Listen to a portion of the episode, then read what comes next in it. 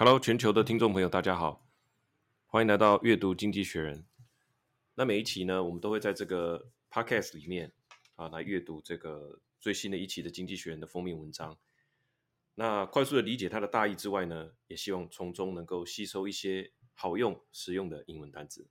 好，那我们就开始吧。这一期的呢，经济学人的这个封面文章呢，是乌克兰的总统 Zelensky，那他的一个呃头像。啊，那他是大概有点侧面四十五这个角度啊，感觉是从这个黑暗中啊露出脸来，那脸上的神情有点疲惫。那根据经济学人所说呢，这个是乌克兰总统他主动邀请经济学人的团队到他乌克兰的这个碉堡里面去采访他。那大家可以想象，他这一个月以来呃，一定是相当疲惫嘛，哈，所以他这个表情上面。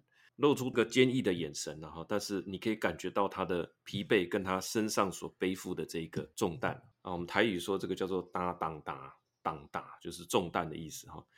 那根据近身采访一个半小时的这个摄影记者，最后哦用一句话来总结啊，就是因为这个摄影师他们拍过很多总统嘛哈，大概对于总统现在的状态啦哈，他应该是有比一般人更深的一个感触。他说。He has the burden of the world on his shoulder。好，感觉他肩上肩负着这个世界的重担。哈，这就是封面。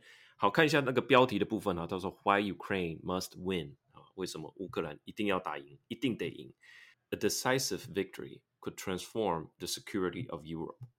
一场决定性的胜利，decisive victory，可以重新的打造哈，来改变。欧洲的这个安全版图，那就是说可以重新打造更安全的欧洲，transform the security of Europe。好，那我们接下来看一下，我们分呃四个段落来跟大家分享。好，首先第一个段落就是说，现在是谁在考虑胜利的这件事情？战争打了这个进入第六个礼拜，现在到底状况是什么？好，这场战争的关键性到底是什么？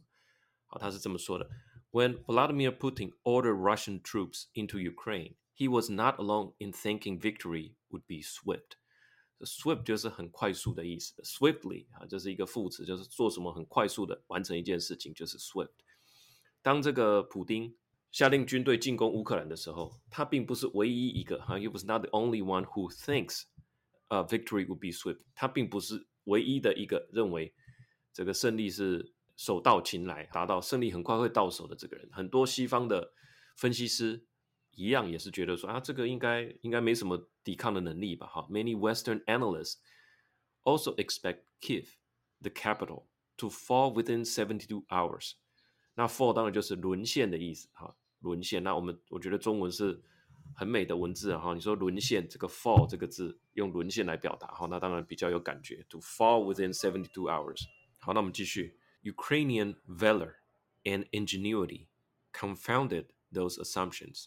Valor 是勇气的意思，Ingenuity 就是他们的创意、创造力。比如说，他们做这个鸡尾酒炸弹，那用各种方式烧轮胎啊等等来阻挡俄军。那当然也有西方的这个武器了哈，但是最主要的这个核心就是他们的勇气和创意。Confounded，confound，我们可以把它当做破除，破除了这些假设。Confounded those assumptions as the war enters its sixth week，的战争现在进入到第六周。The side that is contemplating victory is not Russia, but Ukraine。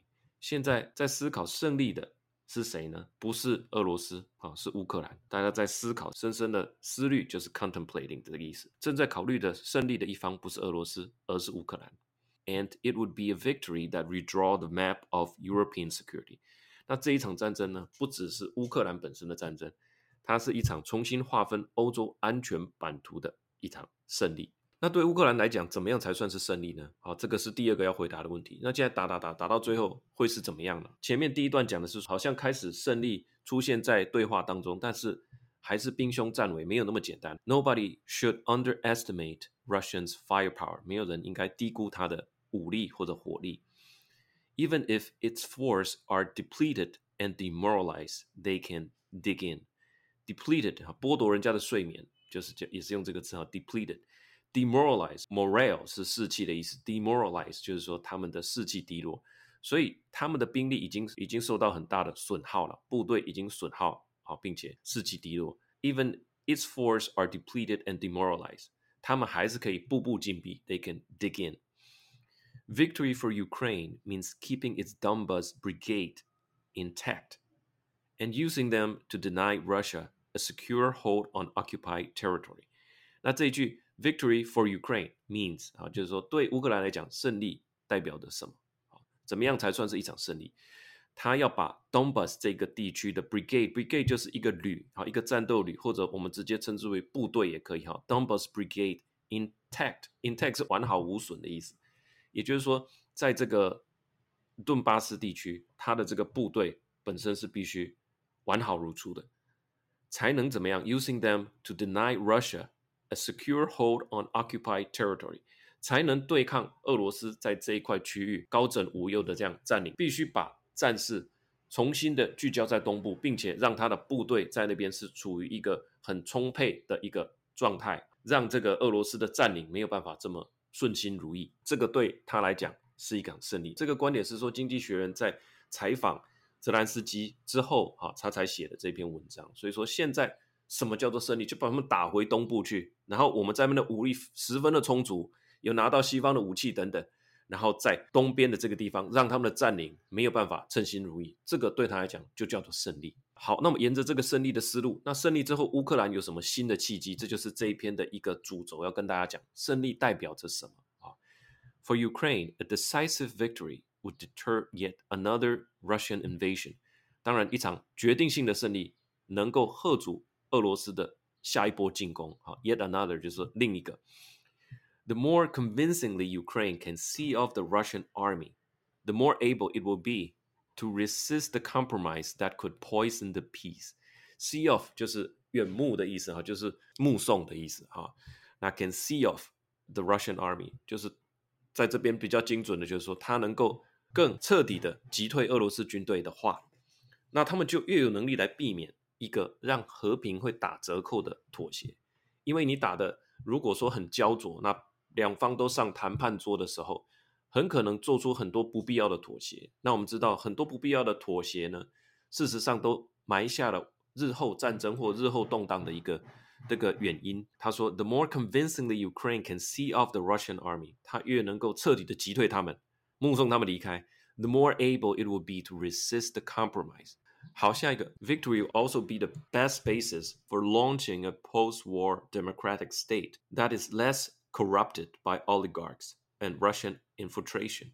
得到这一场胜利之后呢，对乌克兰本身的民主来讲，也是一件好事。好，他们可以建立一个更不腐败的国家了。哈，那尤其这种国家会受到两个最大的 影响，一个就是我们很熟悉的这个字——商业大亨 oligarch，还有他旁边的强国俄罗斯。哈，所以过去的这个民主政治里面呢，受到一个政治、一个经济。力量的影响，这样子成功胜利之后呢，代表说经济势力、政治势力所影响的这些力量呢，会更加的被啊、拒绝在他们的这个民主政体之外。那乌克兰的胜利对于欧洲来讲又意味着什么呢？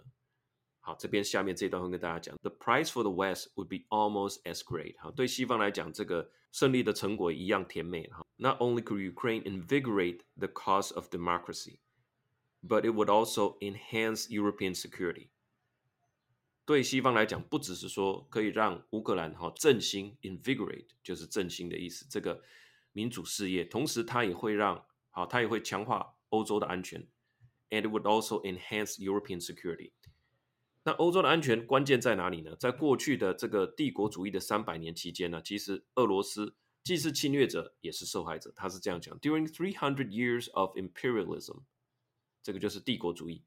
Russia has repeatedly been at war in Europe。俄罗斯在欧洲啊一直有发生战争。Sometimes, as with Poland and Finland, it was invader。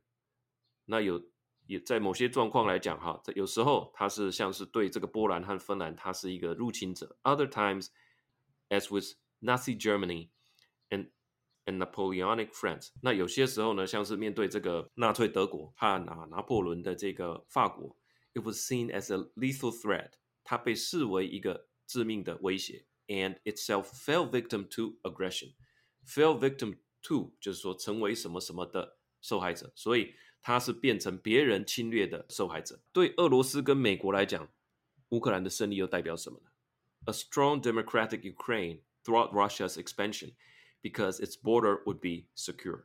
对俄罗斯来讲，当然一个比较强盛的乌克兰，它会阻挠任何的入侵。那短期来讲呢，对俄罗斯会是什么状况呢？就是 in the short term。